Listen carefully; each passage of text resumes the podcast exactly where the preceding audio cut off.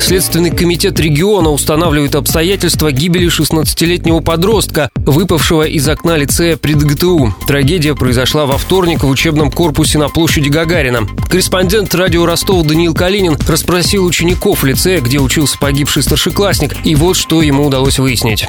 По словам ребят, кто учился с Данилом в одной параллели, парень был позитивным, занимался спортом и хорошо учился. В то утро он отсидел первую пару, это была литература. В конце занятия подросток прочитал заданное на дом стихотворение, получил за него отличную оценку и попросился выйти, чтобы попить воды. В коридоре четвертого этажа возле окна стоял кулер с водой. Там же на стульях сидели двое других учеников, парень и девушка. Данил попросил девушку уступить его место. Она встала, в этот момент Данил резко ринулся к окну, открыл створку, залез на подоконник и шагнул вниз. Молодой человек еще какое-то время был жив и даже, по словам школьников, пытался встать. Карета скорой помощи приехала за полчаса. Юношу увезли в реанимацию, где он и скончался. В прошлом месяце погибший сделал ВКонтакте репост записи, которая содержала жалобу на чувство тоски.